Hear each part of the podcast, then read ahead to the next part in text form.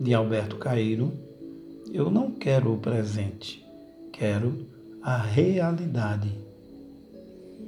Vive, dizes, no presente. Vive só no presente. Mas eu não quero o presente, quero a realidade. Quero as coisas que existem, não o tempo que as mede. O que é o presente? É uma coisa relativa ao passado e ao futuro. É uma coisa que existe em virtude de outras coisas existirem. Eu quero só a realidade, as coisas sem presente. Não quero incluir o tempo no meu esquema. Não quero pensar nas coisas como presentes. Quero pensar nelas como coisas.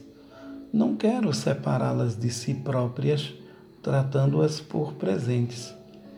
Eu nem por reais as deveria tratar.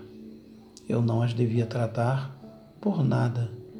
Eu devia vê-las, apenas vê-las, vê-las até não poder pensar nelas, vê-las sem tempo nem espaço, ver podendo dispensar tudo, menos o que se vê. É esta a ciência de ver, que não é nenhuma.